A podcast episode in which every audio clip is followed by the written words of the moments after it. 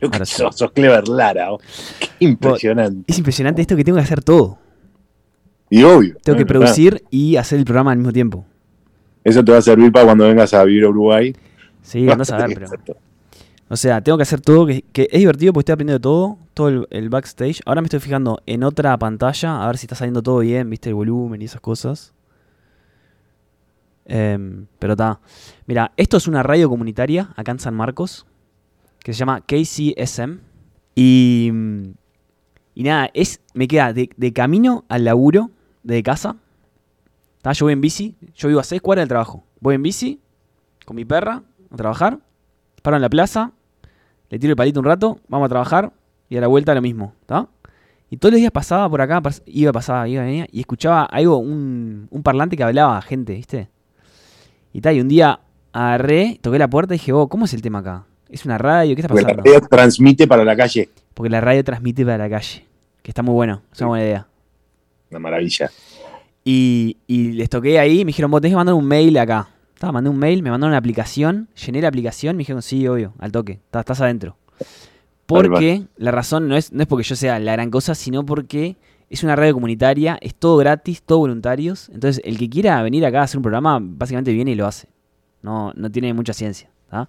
Tenés que encontrar un horario que no haya nadie haciendo un programa, que no tenga nadie, y, ta, y, ahí, le- y ahí le- y ahí le das vos, ¿viste? Entonces yo Transmite las 24 horas la radio. transmite las 24 horas. Yo ahora tengo que programar toda la programación hasta las 10 de la mañana. De mañana que creo que entra gente y ahí lo pro- reprograma otro o hay un programa en vivo, no me acuerdo.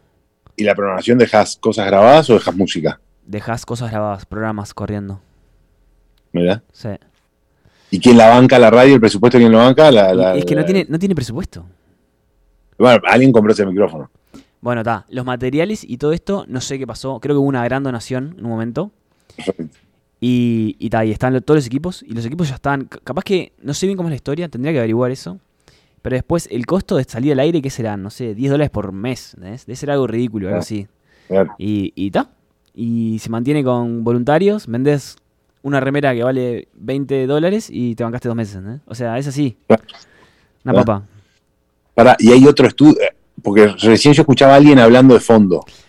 Em, no, es solo un estudio. Entonces, si entra alguien, te, te- te interrumpe la sesión. Ah, eh, y hace un ratito habían como un, un señor adulto hablando. Hace un ratito había un señor adulto hablando, sí.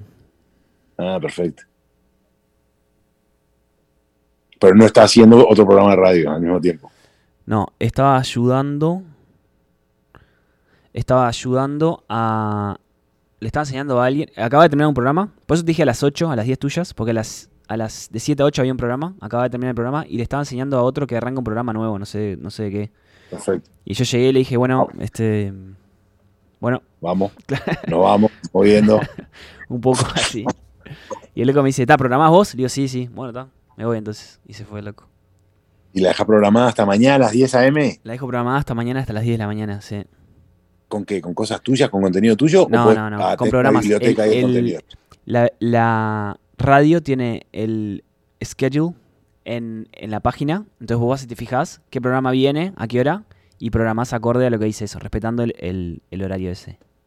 Ah, pero son no hay refrites. Es todas producciones originales. Son, Nuevas, todas- son digamos. todas producciones originales, no necesariamente son nuevas. O sea, a veces tenés Ah. tres programas de un programa y pones las tres últimas. No, no son siempre nuevas. Es, Perfecto. es dar como, es como que, es como que en Del Sol, de 2 a 6 de la mañana, te repitan La Mesa de los Galanes, Fácil de Viarse y ¿Quién te dice? Te ponen programas viejos de eso. Ah, ¿La tenés re. ¿Escuchás del sol? ¿La tenés tan clara? Escucho bastante, sí. Ah, mirá. Sí, la verdad que sí. ¿Qué te gusta más de ahí? ¿Cuál es el programa que te gusta? ¿Qué- cu- ¿Cuál escuchás? El que más escucho es La Mesa de los Galanes. Sí. El mejor programa para mí es Fácil Desviarse. Impresionante. Y después, quien te dice, me gusta. Quien te dice tiene mejor columnista que es Maxi Guerra. Por escándalo. No sé quién es. Maxi Guerra es uno que hace la receta dispersa. es, es impresionante. Tiene tremendas ¿De qué historias de, de comida y viajes y medio que política también. Ah. Mirá, No, no, impresionante. Mejor columnista de la radio para mí. No lo tengo, no lo tengo. Sí. Yo soy, yo sí escucho fácil de Dios, escucho mucho. Fácil de verse me encanta. Sí, el Juanchi es, es un- un- dos años más grande que yo. Este, para mí es el loco más culto de mi generación. No conozco a nadie con más cultura que ese loco. Es, de es mi impresionante, generación. es impresionante. A mí me saca, me, me- me parece brutal. Te No. habla de, de- no sé, de dioses griegos y después pasa a la Primera Guerra Mundial y después a... Bueno, ¿viste que el loco tiene un podcast de la Segunda Guerra Mundial? no. El loco tiene un podcast que se llama Blitzkrieg Pop, que es el término que usaban los alemanes para comunicar, así de nicho es, o sea, para comunicarse entre ellos acerca de un tipo de ataque, no sé, ni siquiera sé qué es, ¿viste? Pero es tipo así, se llama así y es impresionante. Está muy bueno. Es cuenta, él- relata cuenta- la Segunda Guerra Mundial. no, historias de la Segunda Guerra Mundial. No te cuenta la Segunda Guerra Mundial, y luego te cuenta el día que el escuadrón noruego eh, se mandó una operación en Finlandia para atacar una fábrica que era estratégicamente importante por no sé qué, ¿entendés? Y te cuenta Hoy toda la historia veo- de esos locos. Hoy mismo, Juan Chuní, eso es fácil de desviarse. ¿Quién es el...? Eh, lo tenés que buscar por Blitzkrieg Pop. Yo te lo mando después. Mándamelo. Vos- Bueno, ¿qué hacemos? ¿Le vamos a leer el cuento? ¿Querés? Sí, claro. Para lo que sí nos tenemos que coordinar un poco es cuándo entras vos y cuándo entro yo, ¿está?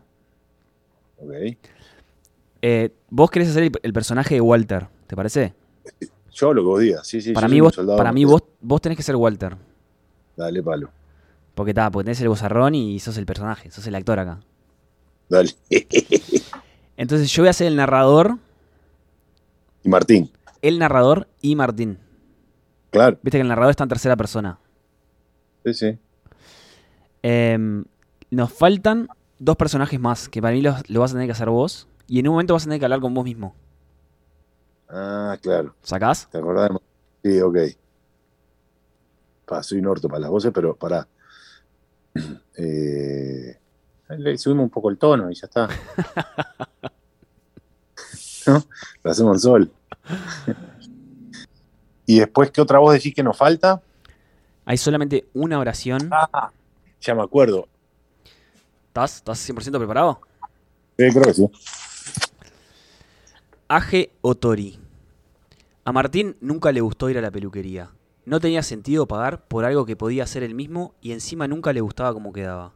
Es que su relación con el pelo siempre fue muy sencilla. De chico lo rapaban y de grande, cuando el pelo le molestaba para jugar al fútbol, o se lo rapaba o se lo cortaba él mismo con una tijera. Se empareja solo, decía siempre después de un autocorte, cuando le quedaba más o menos. Hasta que se fue a vivir a otro país. Y eso le despertó otras curiosidades. ¿Le empezó a importar el pelo? No.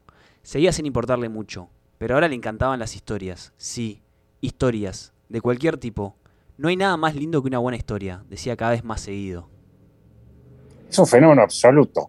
Me parece un programa espectacular ir a cortarme el pelo con Walter. Le dijo a su hermano un día. ¿Ah, sí? ¿Para tanto? Me quedo corto.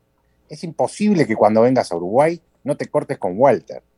Es más, yo no me tengo que cortar y te acompaño igual. Y así fue. En su próxima ida a Uruguay, Martín y Pedro fueron a la peluquería. Pedro encantado, llegó y le dio un abrazo a Walter. ¿Te acordás de Martín, el más chico? Vive afuera ahora. Acaba de llegar y te lo traje para que le cortes. ¿Cómo no me voy a acordar? Un fenómeno, Martín. ¿Cómo andás, guacho, querido? A Martín le pareció demasiado. La última vez que se habían cortado el pelo con Walter había sido hace 10 años, pero igual le encantó reencontrarse con la calidez del uruguayo. Las medias son para las patas, pensó. ¿Cómo anda, Walter, querido? Estás impecable. No te pasan los años. Y le dio un abrazo. Y era cierto. La peluquería estaba tal cual se la acordaba. Una ventana grande daba a la calle y decía Walter Coafer en calcomanías de letras blancas y grandes. Descuentos para jubilados un poco más chico. Adentro las paredes blancas resaltaban los dos sillones y las sillas de espera negras. Walter, al terminar de barrer los pelos del cliente anterior, dejó la palita y la escoba en el mismo rincón de siempre y con una reverencia le indicó que se sentara en el sillón. Su panzota no había ni crecido ni disminuido. La camisa le seguía cayendo de la misma manera por afuera del pantalón. Su pelo quizás tenía alguna cana que otra más, pero era particularmente frondoso para alguien de su edad. ¿Le hago un chiste del quincho? La próxima mejor, pensó Martín. La barba, frondosa también, no tenía un solo pelo fuera de lugar. Fue una jornada redonda. Charlaron de murga, baby fútbol, cómo hacer vino casero, salidas a pescar. Martín contó un poco de su vida en el exterior, Pedro de su trabajo y se pasó un rato muy ameno. Martín entendió perfectamente a lo que se refería su hermano. Walter tenía una manera de hablar muy particular, muy pausada y calma. Proyectaba sorpresivamente bien la voz. Ningún tema lo agarraba desprevenido, siempre tenía algo para decir de lo que sea que se estuviera hablando. Era como estar en una obra de teatro. La peluquería era el escenario y Walter era el director y su personaje principal. Al irse, Martín frenó en la puerta y le dijo a Walter, ¿Sabes qué? Me he cortado el pelo en varios sitios y te puedo decir con tranquilidad que en ningún lugar del mundo me han tratado como acá. Cada vez que ande por Uruguay me voy a dar una vuelta. Walter se agarró el corazón e hizo como que se limpiaba una lágrima, mientras un vecino, esperando su turno, dijo, No nos puedes hacer esto. Vos te vas, pero nosotros nos quedamos. ¿Quién lo aguanta ahora? Efectivamente, cada vez que Martín volvía de visita a Uruguay, pasaba por lo de Walter. No le gustaba mucho cómo le quedaba el pelo, pero no importaba. Valía la pena por escuchar a Walter. Esta vez, al arrimar de la calle al estacionamiento de Balastro, apenas hubo contacto visual, Martín hizo un gesto triunfante y apenas abrió la puerta, gritó desde el auto. Vengo directo desde el aeropuerto. Opa, mira quién apareció. ¿Qué tal el viaje? ¿Cómo anda la mexicana? ¿Y mi amigo Pedro no vino? Un poco cansado, pero bien por suerte. Mi madre tranquila en lo suyo y Pedro hoy no podía, se quería morir, pero te mandó saludos, claro. Qué grande, Pedrito. ¿Cómo te lleva la pandemia, Walter? Estuvo bravo, pero ahora está empezando a repuntar la cosa, por suerte. Y de la nada Martín dijo, Walter, me di cuenta de algo. Siempre que la gente viene al peluquero, habla de lo que ellos quieren, de lo que a ellos les interesa, y vos escuchás y te amoldás a ellos. Pero me pregunto, ¿qué te interesa a vos? ¿De qué te gustaría hablar a vos? ¿Qué me interesa a mí? Mira, el peluquero habla de lo que le interesa a la gente. Hay cosas comunes en la vida de la gente, como nacer, crecer, estudiar o trabajar, y eventualmente tener familia. Después están los aspectos particulares, que son, ¿qué hago un domingo de tarde? Me fumo un porro, voy al estadio, voy a pescar, me quedo durmiendo. Eso depende de cada uno. Entonces, yo lo que hago es escuchar lo que la gente le gusta y en base a eso le saco tema de conversación. Si me dicen que le gustan las mujeres, hablo de mujeres. Si me dicen que les gusta el museo, les hablo de cultura. Claro, pero... Yo, yo mira, yo, yo vivo muchas experiencias a partir de las experiencias de la gente. La educación para mí es educación más cultura más experiencias. Yo tengo las mías, sumado a todo lo que me cuenta la gente. Se aprende mucho en la Universidad del Sillón. La gente dice que los peluqueros somos chusmas, pero fíjate, vos, antes de entrar en la peluquería, ya me dijiste que venías directo del aeropuerto. La gente se sienta en el sillón y el peluquero le pregunta, ¿cómo estás? Y la gente arranca, no, fíjate, aquel hizo tal cosa, que en mi casa tal otra. Eh, lo que sí tenemos que ser muy profesionales. Acá viene gente muy básica y la más sofisticada. Hay que tratar a todos. Y hay que tratar a todos por igual. Martín se acomodó en el sillón y se dispuso a escuchar. Había una sensación diferente en el aire. Walter siguió hablando. El peluquero tiene doble vida. Su vida privada y la vida que monta en la peluquería, que tiene que ser lo más neutral posible. Yo le corto el pelo al fascista y al comunista, al ladrón y al policía, al educado y al ignorante. Si me preguntás, ¿de qué partido político soy? Digo que quiero lo mejor para la gente. Si me preguntás, ¿de qué cuadro soy? Digo que me encanta la selección uruguaya. Si me preguntan sobre religión, y bueno, digo que todas las religiones tienen sus cosas buenas y sus cosas malas. Mi trabajo es cortar el pelo, y yo vivo de esto.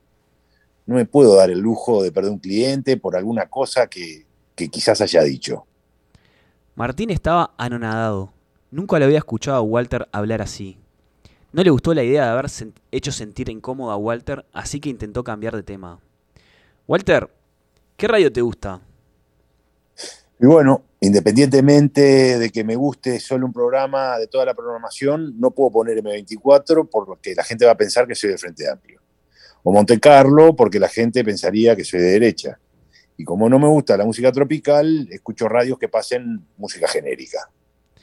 En eso entró un cliente, saludó y se sentó a esperar.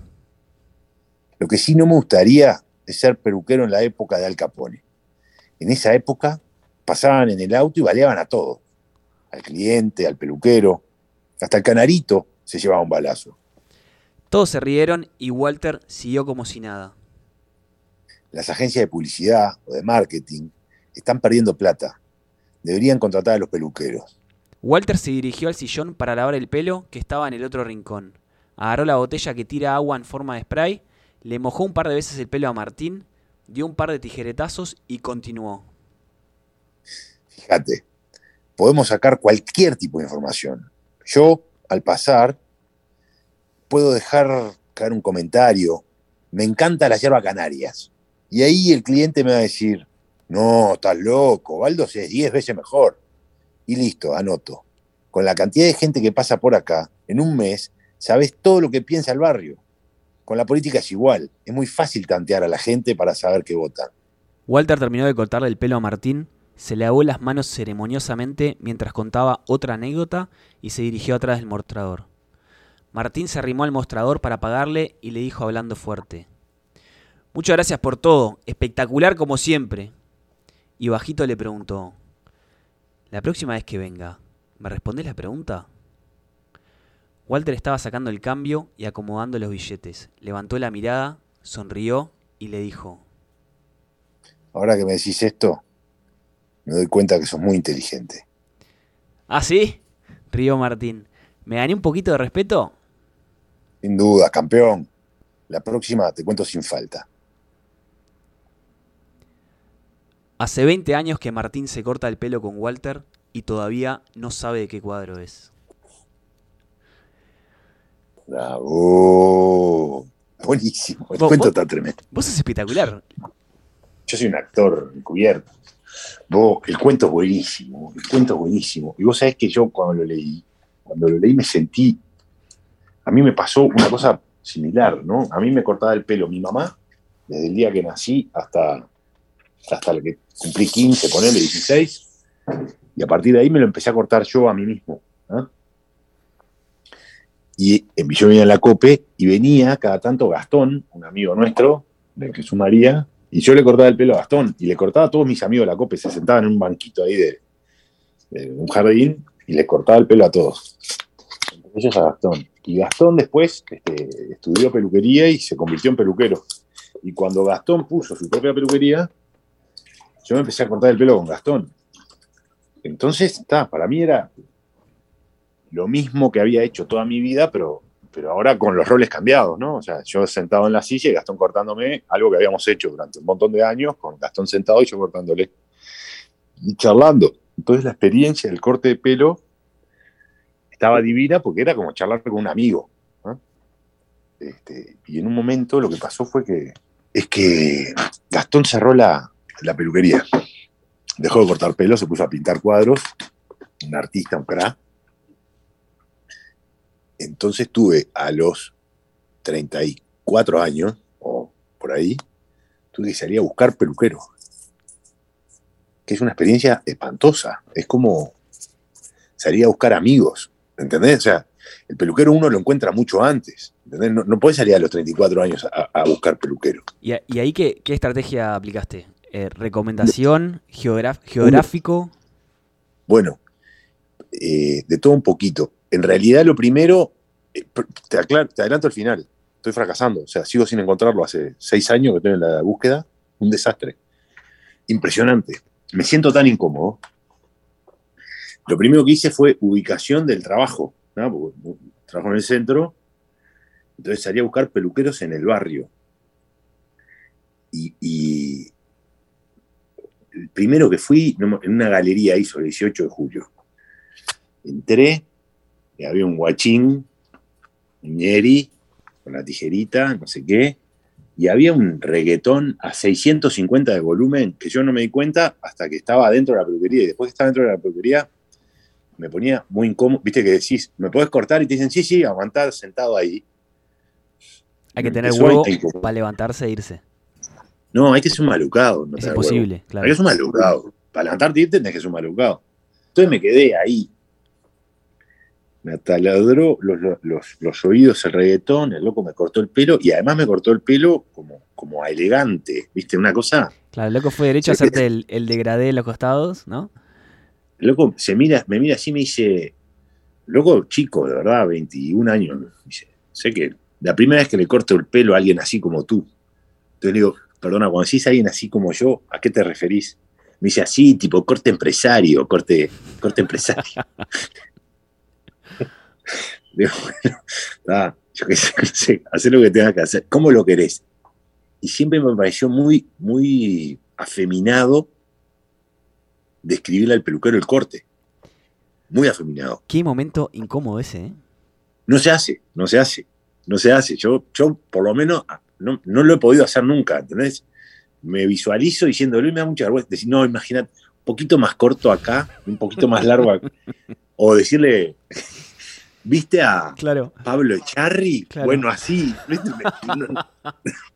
Acto seguido, le tenés que decir, vos, no sé, este, de noche me llamo Miriam, ¿viste? Es muy, muy, a mí por lo menos, que soy un gordo inseguro, no se puede decir esas cosas, ¿viste? Me da mucha vergüenza. Pero le dije, está, haz lo que vos quieras. No, le digo, cortame loco, como vos quieras, un poco más corto. También es cierto que me importa un carajo cómo tengo el pelo, entonces tampoco me preocupa demasiado. Voy, me dejó como elegante, así, rapadito de acá, un desastre, un budín acá arriba, un papelón.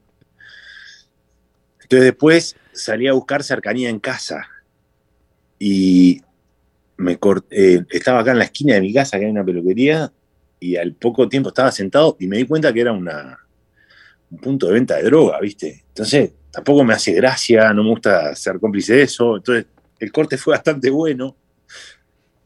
Eh, la charla, la charla no, estaban tan en la suya los locos que estuvo bueno, ¿entendés? Porque no hubo que charlar, ese momento incómodo de la charla con el peluquero. Pero, pero está, yo estaba ante una boca de pasta base, ¿viste? No me gustó. Volví a probar en el centro. Este, ahí ya para el otro lado, en vez de caminar hacia 18 de julio, caminé hacia Vázquez. Dos veteranos, peluquería de arrabal, así, vieja escuela. Este, y me siento así. Y el tipo me dice, ah, yo te vi, vos sos acá, el de sí. Y se ve que el loco me visualizó como un tipo de, un empresario de derecha. Y no sé si fue un, un- un acting o fue real, pero empezó a, a hablar que parecía, este, no sé, Videla. eh, que los tupa y que la gente izquierda y que no sé qué. Y ya te digo, me, me da sensación que era como para. Él creyó, sobreempatizó conmigo, ¿entendés? Creyó que ese era mi discurso. Y la primera que dijo, poner que fue medianamente sensata, ¿no? Poner que dijo, che, no, porque acá el problema es que los uruguayos no nos gusta trabajar. Eh, Entonces, capaz que le dije, eh, puede ser. Es remable, Se es remable ese comentario. Es eh, por lo menos, claro, es debatible. Y se sintió cómodo y le entró a dar, y le entró a dar. Entonces, ah, fue un desastre, me sentí incómodo, me tuve que ir. Entonces después volví a buscar uno acá, en cercanía del barrio, eh, el Giancarlo, que era el que me había cortado el pelo en la peluquería esta, que, estaba, que era Boca. Y me había quedado con una tarjeta del loco, porque el corte había sido bueno, y, este, y al poco tiempo el loco me escribió y me dijo, oh, mirá que ahora abrí la peluquería en casa. Entonces dije, está, alucinante. Este fue el que me cortó el pelo, el corte de pelo estuvo bien, guacho razonable, escuchaba música buena, viste, más corte reggae. y vos, en la casa, un desorden de vida, un desorden, ¿lo ubicás? Un gordo, olor a sucio, él este, con la remera llena de grasa, media panza al aire, pelos de perro por todos lados y dos de la tarde y te das cuenta que se había despertado hacía 15 minutos. Entonces ya era, pa, a este loco le tengo que modificar la vida. O sea, yo tendría que venir dos veces por semana a decirle, vos, valor. Una intervención para poder cortar el pelo. Cada caso soy yo el que tiene que venir a laburar, no, no yo el que tiene que venir a recibir el laburo. Entonces también un poco de angustia, así, malestar, y me fui a la mierda. Y bueno, y así he estado, así he estado, sigo sin encontrarlo. Frené, uno lo probé también este, no, no podía hacer cercanía de mi casa porque ya había fracasado, no podía hacer cercanía de trabajo, pero el camino, el trayecto de mi casa a trabajo es siempre el mismo. Entonces, si encontraba un peluquero que quedaba en ese trayecto, estaba bien. Porque frenás en el auto y chao. Lo hice dos veces y tampoco me gustó por distintas cosas. Y lo cierto es que tengo 40 años y no tengo peluquero. Y me siento como un tipo de 40 años que no tiene amigos. O sea, es algo muy Ah. difícil, ¿no? Así que resumiendo, motivos por los cuales no se va a una peluquería son mala música, Obvio.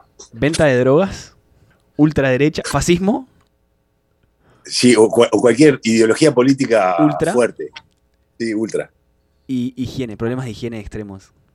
No, de vida desordenada, sí, de orientación vocacional, te diría. Sí, sí. Esas son cosas que me han alejado de mi peluquero. ¿Qué otro, qué otro motivo entraría en esa lista? Y bueno, habría que experimentarlo, pero yo qué sé, no sé. Eh, mal aliento. Mal, Eh, pa, mal aliento es, es mal aliento. Mal aliento puede ser durísimo. Halitosis. Tipo con muy mal- un loco con muy mal aliento que te quiera cortar el pelo puede llegar a ser mortal. Este. Nada, tijeras desafiladas, ¿viste? Alguno que te cinche el pelo un Peligro, claro, peligro de vida. poco. Algo que te cinche. Uno que se esté, uno miope, ¿viste? Que te corte un poquito interesante que orejas. cortar bien o mal el pelo no está en la lista. No, la verdad es que no. El pelo es lo único que pasa. A mí, me, a mí que soy un retardado, me pasa lo mismo con la gordura. Todo lo que está, eh, o sea, la gordura la puede definir. El, col- el color de ojos, uno no puede definir.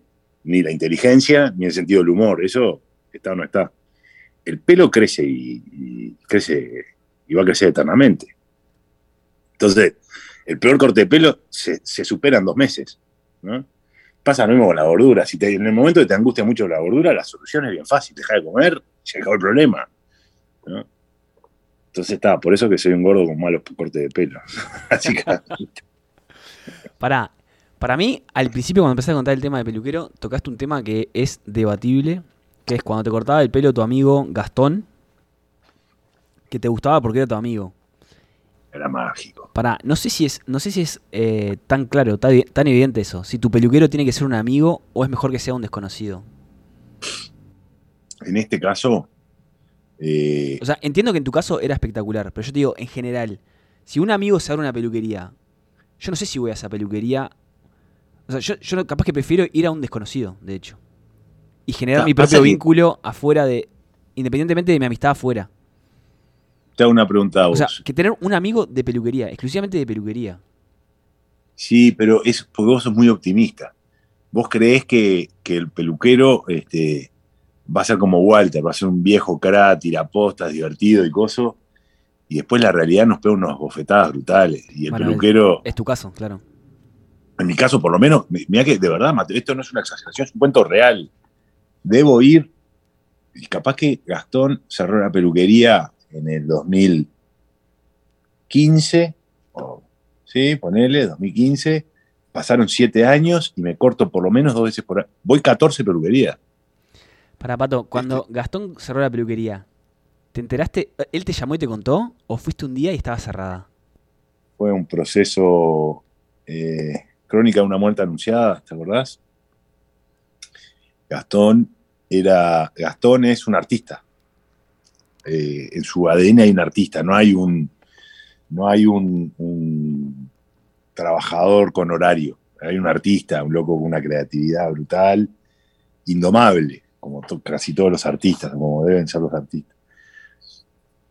Y a Gastón le costaba un huevo eh, eh, llegar en hora, y irse tarde y trabajar los sábados. Y qué es lo que tienen que hacer los peluqueros, básicamente. O sea, todo lo, lo indispensable para, la, para el ejercicio de la, de la profesión le costaba un huevo. Era muy bueno con las tijeras, muy creativo además, como buen artista. Le había metido una onda a la peluquería tremenda, como, como suelen hacer los artistas con sus, con sus este, habitáculos. Este, y, y- y era un loco súper divertido para la charla. Viste que un peluquero este, con buena charla eh, es clave. O sea, tiene medio partido ganado, ¿no? Un peluquero con mala charla, fundamental. Y después, como el lugar, la peluquería que le había hecho era bastante cool, peluqueros y peluqueras jóvenes querían trabajar con él. Entonces siempre tenían muy buenos ayudantes, jóvenes, divertidos, todo. Pero el drama es que los jóvenes llegaban a, las 11 y el dueño de la peluquería llegaba a las 3 y media. Entonces los clientes que tenían agendadas las 11, 11 y media, 12, 12 y media, 1, 1 y media, y así hasta las 3, se agolpaban en la puerta donde estaban los empleados de la peluquería. Decían, ¿vos me puedo cortar el pelo? Y no, te tendría que cortar en la calle porque Gastón este, todavía no llegó. Entonces, no, no, es durísimo. No abrir el local es durísima. durísima, durísima, durísima. Si, le haces, una cita a alguien y, no llegas, es terrible. Es mortal. Es mortal. Mortal, mortal, mortal. Y además, como le iba muy bien, créeme que tenía todas las horas vendidas. Entonces, no era que entre las 11 y las 3 clavaba a una persona, clavaba a 20. Entonces, eh, y después, lo más lindo es que a veces él después llegaba a las 3 y yo lo agarraba con cara de, che, Gastón, no, no puede ser. Y él le decía, ¿por qué? No es tan grave, no pasa nada. O sea, le chupaba un huevo. Entonces, este, y, los empleados se, frustraban y se iban porque era horrible, ¿viste? Ponían la jeta a ellos, que eran pendejitos, a los clientes. Entonces era como. Eh, y, y, él cada vez tenía más ganas de pintar cuadros. Entonces en un momento me convertí en su marchant, em, empecé a vender sus, sus cuadros. Y después en un momento logré vender dos y, y hasta el día de hoy nunca logró entregármelos. Eh, no a mí, sino a, los compradores. Porque, porque le habían pedido, le habían puesto alguna. Yo me traje unos cuadros de él para casa y estos compradores, amigos míos, los habían visto, les había gustado y habían hecho alguna observación, viste, que le gustaba, era siempre polémico Gastón, siempre dibujaba algo porno en, sus cuadros, ¿no? Entonces, unos cuadros muy lindos, bien interesantes, y en la mitad de la obra había una poronga así atravesada. Pará, entonces la, crónica de, Decir que es una crónica de una muerte anunciada porque, estaba, porque la peluquería no iba, no iba a caminar nunca. Era, era Fabián O'Neill. ¿Te acordás de Fabián O'Neill, el jugador de fútbol? Por supuesto. Era talento, muchísimo talento, muchísimo talento, pero poca conducta. Y al final, eh, el talento no hace milagros, ¿viste? Si no acompañás con un poquito de conducta, este loco era un loco súper talentoso, pero sin conducta. Y que además tenía, quería hacer otra cosa. bueno.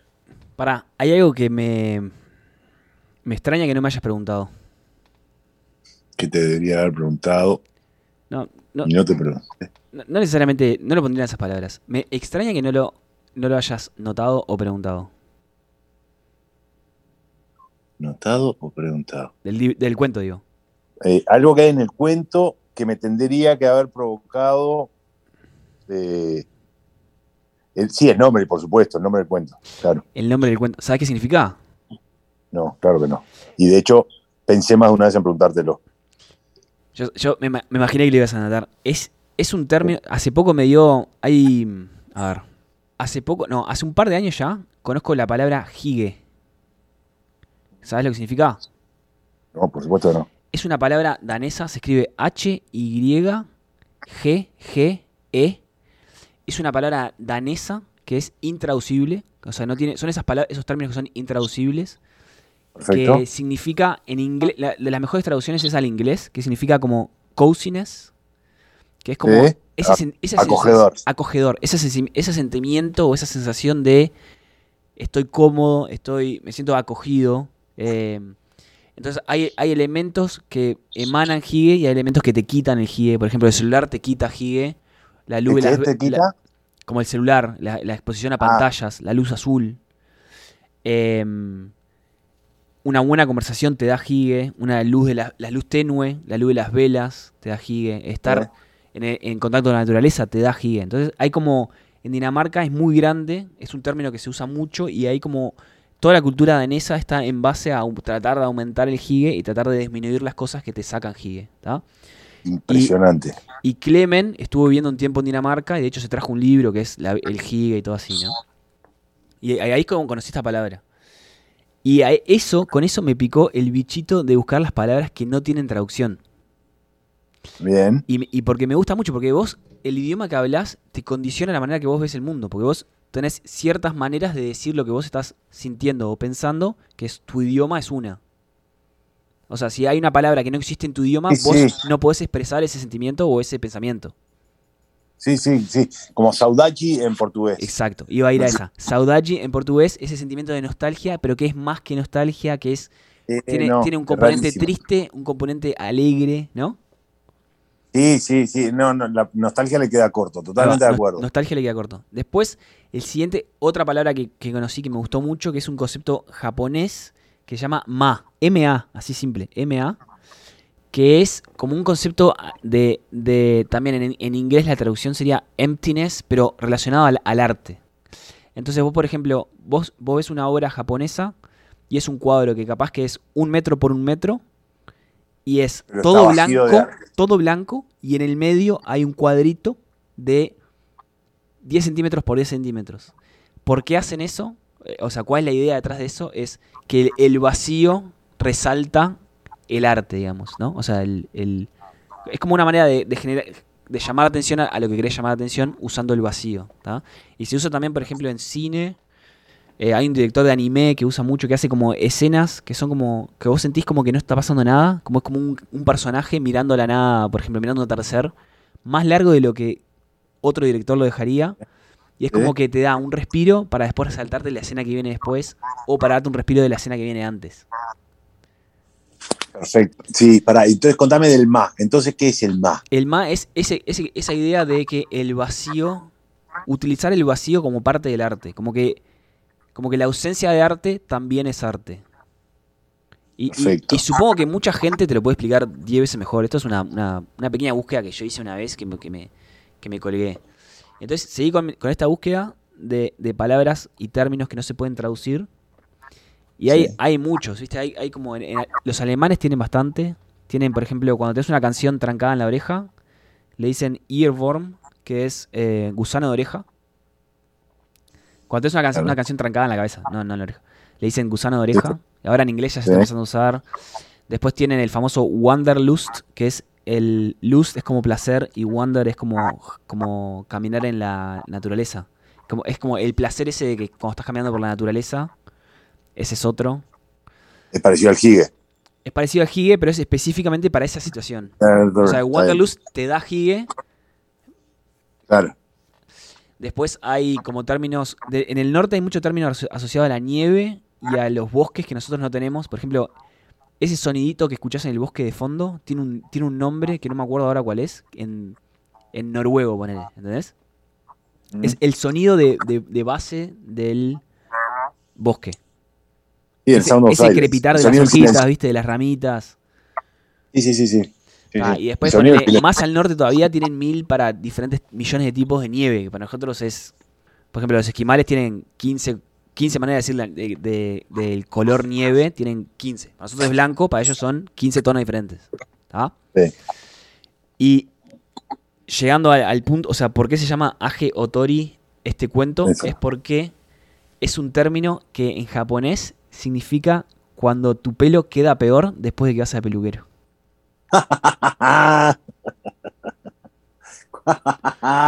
Cuando lo. Yo tenía. Yo no me acuerdo cuál era el título anterior. Tenía otro título. Y, y después que hice esta búsqueda encontré esto y dije, tal, lo tengo que cambiar. Qué impresionante. Es como peluquero la ¿no? caga. Casualidad. Impres- impresionante, boludo. Impresionante. Impresionante. Para... Y nosotros, en, en el, en el castellano nuestro, ¿tenemos alguna palabra intraducible? Sí, sí. Tenemos una que me encanta y que me parece excelente. Y estoy orgulloso de que la tengamos, que es sobremesa. Tremendo. La sobremesa Tremendo. es un concepto que No, no, claro, es- es, no existe es un en otro concepto idioma. perfecto. Ah, qué divertido. Sí, sí, por supuesto, lo conozco. ¿Sabes cuál otra palabra? Madrugar. A ver. Levantarse, despertarse madrugar antes de como, que salga como- el sol. como verbo no, no existe en otras, en otras. Porque está bien, está bárbaro. En verdad, madrugar es despertarse antes de que salga el sol, ¿no? de- claro, despertarse antes de que salga el sol. Buenísimo. ¿Qué más? Dame más. Choripán. Bueno, no. Eh, no, eso es una boludez. No, Mm. no sé. No, sé que hay otros, pero no me, no me acuerdo ahora. Madrugar y sobremesa son imponentes. No, pero hay varios, ¿sabes? Ah, creo que dominguear también. Mm. Sí, domingar es un concepto. Es andar al pedo en auto, despacio, por la rambla, además. O sea, sí, sí. O, o- o con el carrito del supermercado, este, despacito por entre las góndolas. Dominguear, totalmente. Madrugar, dominguear. Pero sobremesa me gusta más porque, Sobremesa es excelente. no es un verbo. No es un verbo, ¿viste? No, es excelente. Aparte es, es, es lo mejor del mundo la sobremesa. Está buena la sobre... Está buenísima. Sobremesa es potentísimo ese concepto. ¿Y no existe en otros idiomas? ¿No hay un after table en inglés? No hay un after table. es buenísimo. Imagínate, le dices acá a alguien, vos no te levantes, estamos en, estamos en after table. Hacete el after table quiet, vos. Hacer, vos. No la tenés. ¿Quién te corre? Qué bueno. Qué bueno sería. ma- Imagínate. Llevarles ese, ese pedazo de Uruguay ahí, agarrar a un influencer y que los convenza de que existe la sobremesa y que le ponga el término. Tipo, Vos, sabés que con- a raíz de esto también, y, por el podcast Science Stories, ¿viste? El, podcast que tengo de ciencias en inglés, eh, descubrí en la facultad de acá, de la- en la universidad acá, que hay un espacio que se llama Makerspace, que es tipo un taller para que hagas lo que quieras, para que los estudiantes vayan y se expresen y, y prueben cosas. ¿tá? Entonces tenés para imprimir serigrafía, para imprimir remeras, tenés para cortar vinilos, para cortar metal, impresoras, impresoras 3D, eh, para bordar, eh, pero para bordar grabados, viste que vos le pones en la computadora un diseño y te lo, y te lo te hace lo bordado, para bordar sombreros, eh, para soldar, por si querés hacer cosas de electrónica. Tiene eh, engravers, que es como para tallar, para hacer llaveros, ¿viste? ¿Eh? para hacer cosas así, para cortar. Tiene una máquina que es con un chorro de agua, corta como un chorro de agua súper potente, corta Sí, sí, metal, sí, sí, lo todo, ¿sí? Tiene todo eso, ¿está? Y fui y descubrí, me entrenaron para usar la impresora de remeras, entonces me empecé a hacer unas remeras de Science Stories y las regalaba a unos amigos, a algún conocido se la vendía por, no sé, para, manter- para agarrar Sí, un poco de guita, obvio. Y después me le agarré gustito y dije, voy a empezar a imprimir remeras. Y la primera remera que imprimí fue una que dice Higue acá, y atrás es un mapa de la pedre y se la regalé a Clemen.